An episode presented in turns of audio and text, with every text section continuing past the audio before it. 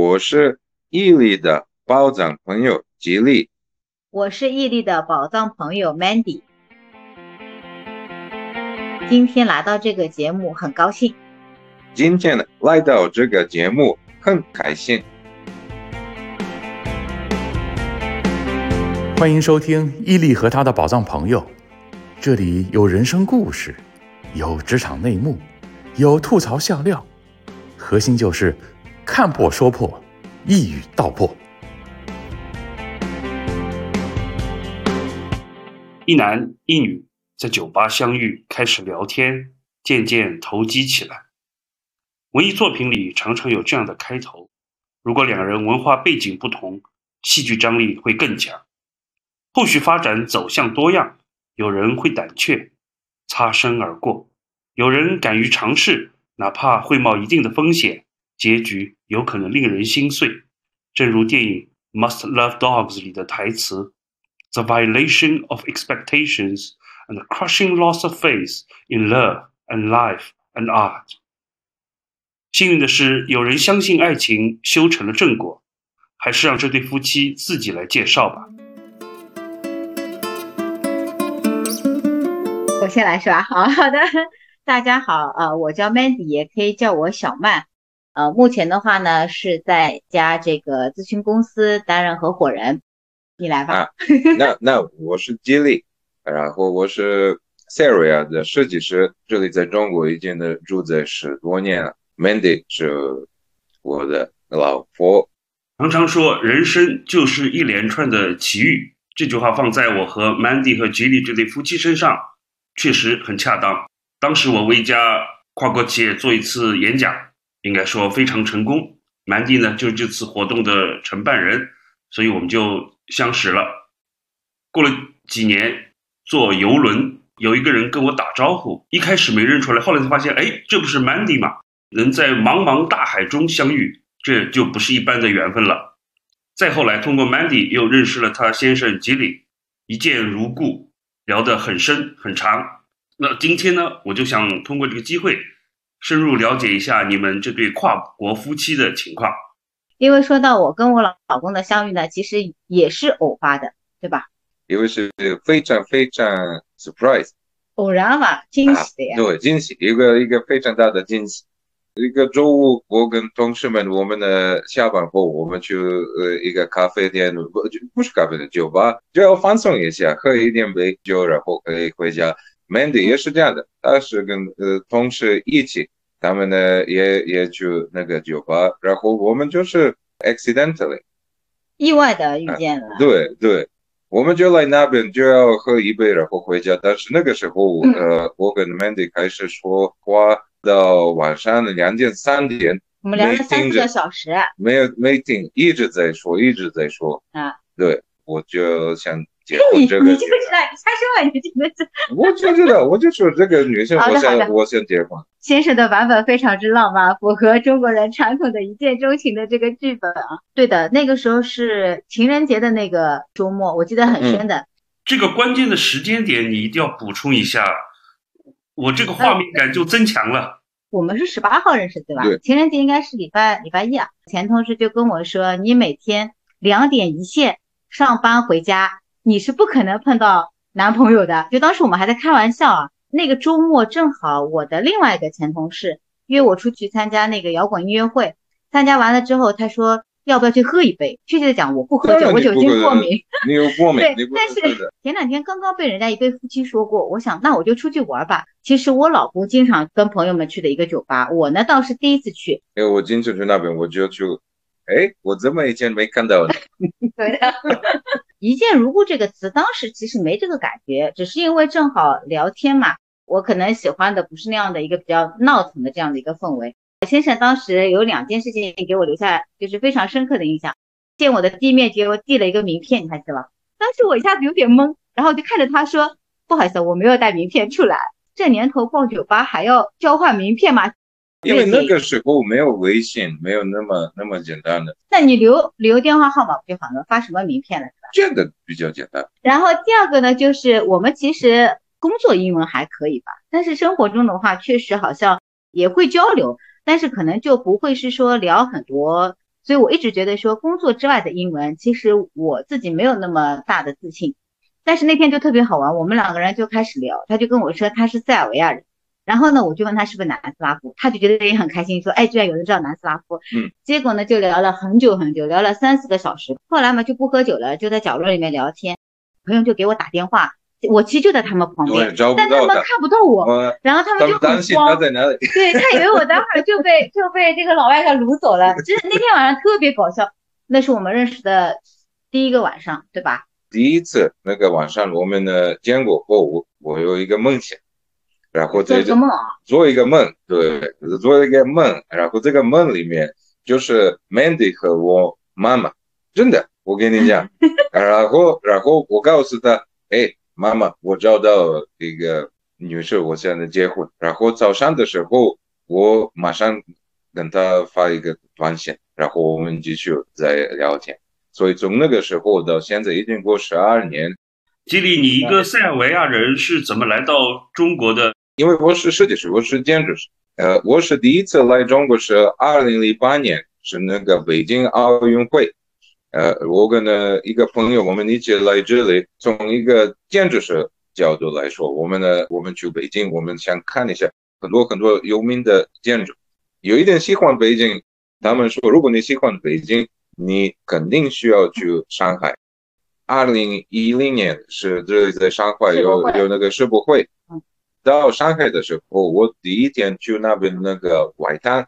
那个河岸上面有一个那个很重要的历史，然后对面是未来，所有这个过去的和未来的一个店，这个感觉我非常喜欢，因为塞尔维亚的贝尔格莱德也是这样的，有萨瓦河，然后呃一个河岸是那个古城，然后对面是新城的 New Belgrade，然后那个时候我就知道这个城市里面我可以住在，两三个星期后我已经找工作。所以从那个时候一直待在这。所以你说你这算不算是黑下来？我这点我也蛮佩服的，就是他成功的在旅游签证里就把这工作签证给办完了。呃，吉利，你认识 Mandy 的时候已经会说中文了吗？我不会，不会，不会。像我老公的话呢，他基本上工作用语可能比生活用语还好一点。所以呢，很多人都一度以为是我教的，其实不是的，人家嫌弃我。我老公说你又不是专门教语语文的，所以他找了一个私教，所以他之前一直是有私教专门教。就是认识 Mandy 的时候，我会不是会说，我不会，大多是外国人就就知道怎么说，呃，你好，谢谢，你好，再见，然后开始的时候跟 Mandy 没有没有关系。如果你去法国，你肯定学那个法语，嗯，为什么？因为他们不习惯说英文。所以你你那边怎么呃怎么生活？你应该要学，这是一个。第二个是 respect，因为如果你住在什么呃不是你的呃国家，那是住在什么别的国家，你肯定呃要给别人这个 respect。开始的时候有一点奇怪，说如果我跟爸爸呃说，Mandy 要翻译，然后然后你你你不能建这个 relationship。第二个是在公司。也有很多中国人用英文，也有一点呃不方便。你有什么想法？你用什么特色的那个中文的词？他们的呃比较简单的理解你的你的意思。以后跟客户，如果你要做汇报或者那个怎么说那个 presentation 那个开会的时候用中文，那当然比较好。到上海前四年肯定不会说中文。二零一五年左右，特别我我大女儿出生了后，我的中文呢越来越好，因为我大女儿出生，小宝宝不会说话，然后我跟她一起学过来。谢谢阿布你谦虚了，你谦虚了。我觉得那个私教老师其实蛮好，Elsa 对 Elsa 其实蛮好。一个就是他来中国之前，他其实蛮感兴趣的，他有自学，但是自学呢肯定不是系统的。到了中国之后，就像他讲的，工作需要也好，生活需要也好，还有出于他个人的这种爱好也好，然后加上私教来教的话，我觉得稍微系统化。反正我觉得一开始 Elsa 教的时候，那一年进步其实很大的，对吧？越讲越多了。他是一个真的那个那个时候，他是一个老师，真的，我想比较自然的，就就这样的说话的。然后那个时候我非常非常 frustrated，我一直问他为什么我不会说。Elsa 肯定很不听我说，你说啊，你说啥？不是，他他他说，他就你开始说，你说多一点，你就可以学多一点。他非常好的老师，但是我觉得为什么我还没开始说？从那个时候我没上，但是以后跟 家人互相说的，跟公司那边的同事们的、跟客户外面的那个路上的人，那个疫情开始的时候，因为有很多次我们一直在家里不能去外面，然后我意识到我的中文水平最近两年没有一个大的进步。学语言嘛，就是一要靠个人主观努力的学习，二呢就是要有一个环境不断的去运用。Elsa 老师教你汉语的时候，他是说什么语言呢？是用英语教你吗？哎，不不不不，他从头到尾中文。对，这是一个 rule。上课的时候不会用英文，就让你拼拼命用中文来尝试表达，所以他才觉得很挫败嘛，因为他很想讲。因为不是说他说的话我我都听得懂，但是他他让我说我一个句子不会说，放松一下。然后多一点说，你试一试。但是我不是这样的，我是一个 perfectionist。如果说的，我就说的。偶像包袱比较重啊！哎，对对对，偶像包袱重啊！小包袱。你们认识了十二年，那结婚了多少年？谈了一年半，一三年领。一年半后。我们是一三年领证的。嗯，跨文化的婚姻，呃，相对来说还是比较少的。我想请你们谈谈，在婚姻当中，这种文化因素对你们。有什么的影响？徐老师不是第一个问的，我相信也不会是最后一个问的。就身边那些闺蜜们，当她知道说我谈了一个外国男朋友以后，其实大家都很好奇的。人跟人肯定不一样，但是我们两个人，我觉得是比较好的齿轮，我没有感觉到太多的不一样。其实很多人都很担心的，他觉得说中国人跟外国人谈可能没有好的结局，外国人都是玩玩的，have fun。就就起初的时候，其实蛮多朋友会很担心的，跟我讲说你要小心哦，呃，老外不靠谱啊，或者说他只是玩玩的呀，未必想结婚啊，就诸如此类。我觉得还是有很多刻板印象的。我们家人倒蛮好玩的，我印象还很深。当时爹妈倒还好，年纪长点的长辈，比如说我姑妈他们，就会觉得，哎呀，怎么找了个外国人呢？就有点疑惑或者疑虑。但是我奶奶当时，呃，很斩钉截铁说了一句话，她就说。管他中国人、外国人、本地人、外地人，他说人好嘛就可以了，真的。那因为我奶奶在家里面的地位比较高，所以我们其实结婚是蛮顺利的。我们没有看到很多这种现在自媒体很狗血的很多故事，不能说得到了所有人的祝福，也没去问过祝福，但是这方面的阻碍就没有。然后另外一个的话呢，就是日常生活，嗯，我觉得可能是这样的。我呢个性外向。我比较粗糙，女生里面我觉得我是比较糙的那种。然后呢，我老公就属于那种比较细腻的，搞艺术的嘛。我在一般女生比较细的地方我比较粗，他呢又在一些男生比较粗的地方呢比较细。我们俩正好可以比较走到中间，所以我觉得可能这个会有个比较好的基础去理解对方吧，我这么认为的啊。然后你奶奶，我我跟你第一次我见过她，嗯，因为真的像我奶奶。也是这样的，差不多八十六岁左左右，说奶奶啊，那个那个个子没有那么高，就是对，然后然后有一个那个微笑，那个非常非常软的。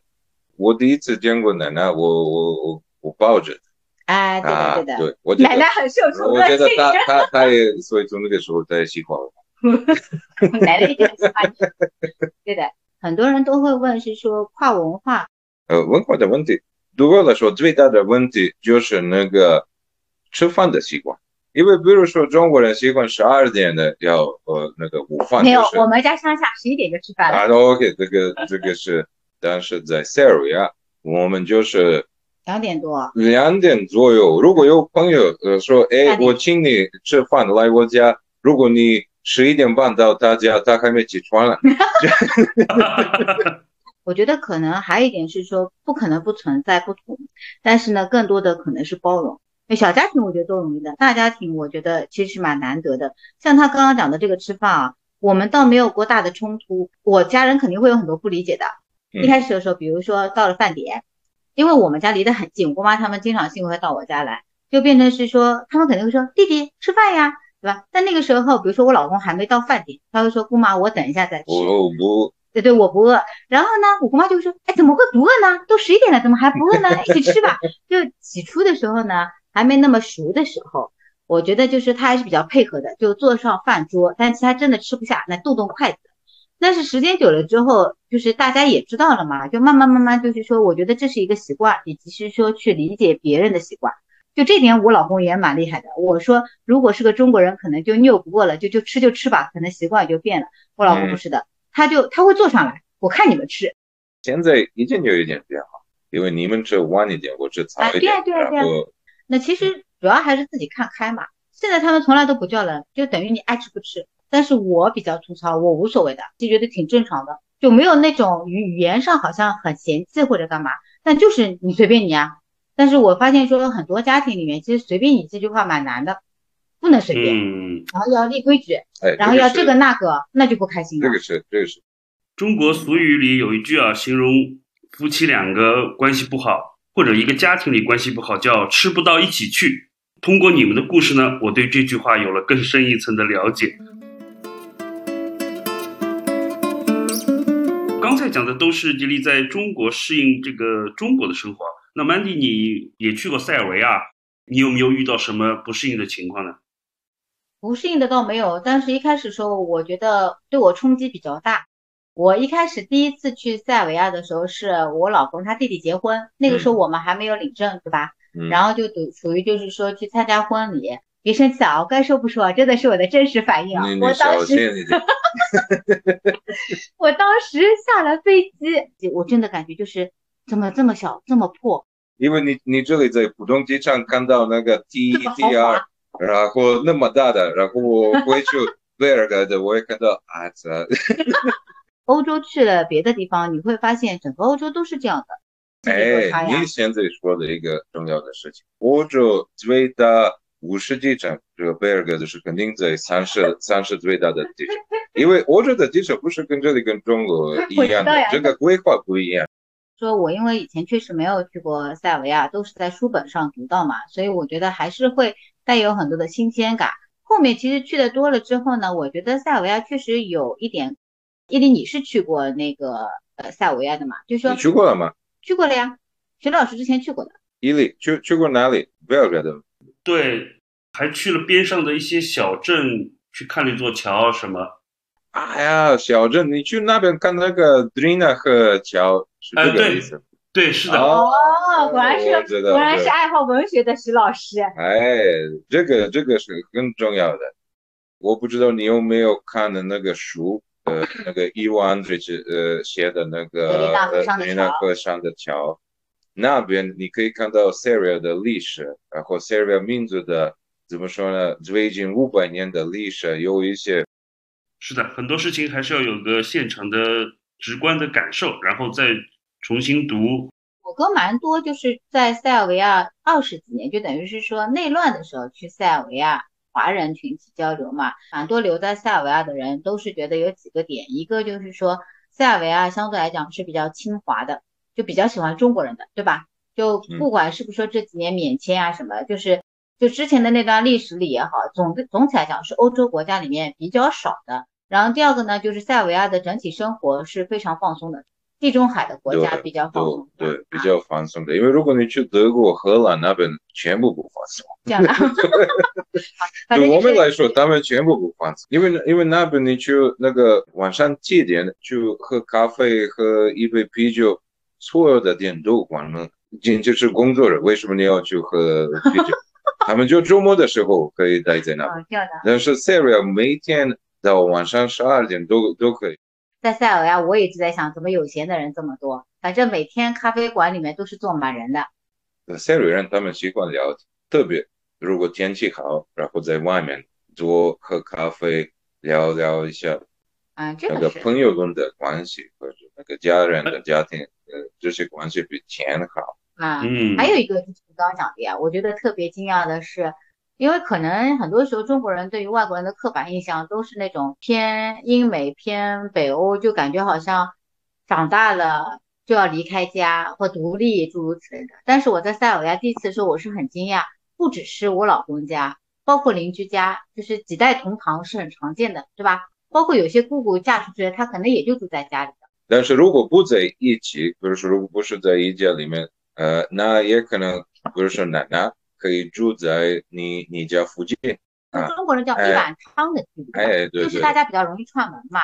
塞尔维亚可能在很多底层的这种 mentality 上面，是的，跟中国人还是蛮像的呀。因为因为如果你看在地图上面，塞尔维亚的位置就是在巴尔干半岛，所以那边的中东也是很附近那个土耳其、那个阿拉伯人和这里中亚的人，所以这个位置很重要，在文化，在我们的那个吃的东西，比如说有很多很多都是这些混合的。中东的和西方的和中亚的交融，对，塞尔维亚人在一个家庭，你可以看到有这个一千两千年的历史，在人的呃脸上面可以看到。比如说，你看，在在我家，呃，我爸爸有黑色的头发，蓝色的眼睛，然后我妈妈有金色的头发，绿色、棕色的眼睛。然后我有呃有绿色的眼睛，但是黑色的头发，所以所以就是就是这样的，没有就一种，但是但是你可以看到在在人的脸有这些历史的印象。听你们刚才这么一段交流啊，我已经能够想象你们相识那个晚上是大概是什么场景了，就是不需要我这个主持人的任何引导，你们就话题就延展开了。你刚才谈到了吉利弟弟的婚礼。那上面发生了什么有趣的事情吗？有的，应该说好几件。第一件事情呢，就是塞尔维亚人结婚是要插着国旗，就好比说这辆车上插着国旗，要绕城一周，然后一边看呢一边鸣笛，就是告诉别人说今天这家人家结婚了，就跟我们，我觉得跟我们放鞭炮是一样的。我就想说那个时候你非常 surprise。对呀对呀对呀，我是觉得就非常呃惊喜，那个结婚是怎么？啊，第二个呢，就是基本上塞维啊婚宴上面吃的很简单的，跳舞才是关键。就基本上就是说，大家在整个婚礼上，有的人厉害点，从头就一直在跳舞，然后呢两个人跳，然后呢跳民族舞，各种舞，总而言之像个大的一个 party。重要的是你要跳 colo。对啊对啊，colo 嘛，我不是也一起跳的嘛？啊，colo 就是怎么翻译，就是可以说全。就就有点像以前我们跳这种兔子舞。就大家搭在一起，然后一圈又一圈，一圈又一圈，对对对的。这个的话就是婚礼上必跳的。然后重要的这个 colo 开始的时候不会停，哎，对对对对，一直要在，一直所以有有一些人他们进去，然后以后出来，对，累了就出来的。但是这个圈是不停的，反正那次跳的就很累。嗯，就是我们不是也会上门接亲嘛？他们那边是没有什么，就什么婚俗要闹啊什么的，那个是没有的。但是接亲的时候。确实，我印象最深的就是好多好多甜食啊，就是一盒又一盒，一盒又密密麻麻，然后很多很多，然后大家在那边分享，然后我就印象很深。我在想，我当时第一个反应就是吃了这么多甜食，待会儿吃饭怎么办？后来我才发现，吃饭的时候要跳舞，也没空吃，然后吃了也很容易饿。我也是这个感觉，比如说第一次我这里在中国，呃，参加一个结婚会。你就在桌子上坐，对，不动就吃吃东西，然后这些东西越来呃就再上来，再上来越来越多，但是没有人在跳舞，没有人在唱歌，所以第一次 Mandy 去 Syria 也是这个样子，因为那边我们真的是一直在动，呃，也是喝呃很多酒，特别那个 Syria 的那个 Rakia 酒，但是因为你一直在动，你没有那么呃醉。你们刚才介绍的是。塞尔维亚的婚俗，那你们自己结婚是在中国用中国的习俗吗？我们结婚结了两场，一场是在乡下，因为我是本地人。中国传统的上海本地人的习惯是吃三天三夜，就前一天晚上会把亲戚和朋友叫来吃，第二天呢吃一整天两顿，然后第三天呢一般叫做回门，然后中午再要吃一顿，这个是我们所谓的吃三天。后来我们在市区的时候办了一场西式的，那就市区的朋友请了一下。以前我们没有在塞尔维亚做一个结婚，因为很快是十周年，然后我们想那边在塞尔维亚，十周年已经过了，好吧？你你怎么算了？什么过了？啊 没过，没过，没过，没过，没过，过了，对，今年是十周年。嗯，很有必要，很有必要。不是要给我惊喜吗？哎呀呀呀呀呀！今年夏天的时候在塞尔维亚，再做一个结婚会。不行，行的，太胖了，不要。啊？不要不要不要！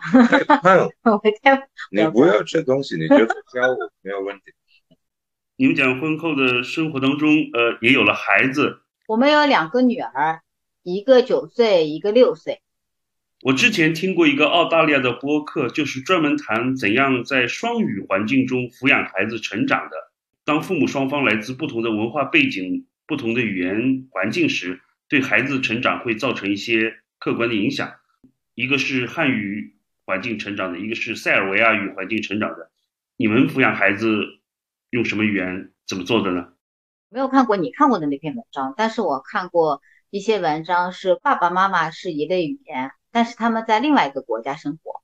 那其中就是我觉得有一个 tips 对我还是蛮受用的，也是我们就是生完小孩之后，我们一开始就决定的，就是我跟小孩只讲中文，我老公跟。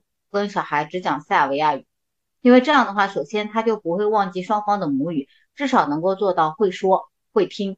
嗯，读的话，毕竟我觉得语言体系一下子太复杂了，所以我觉得这个的话，以后他愿意去学或者什么，我相信会读会听就接起来还是比较快的嘛。所以我们基本上就是双方用母语交流，然后我们之间的话呢，基本上交流用英文居多。是这样的，因为我们这里在在家里，我们呢。同时用三种语，我们觉得比较公平。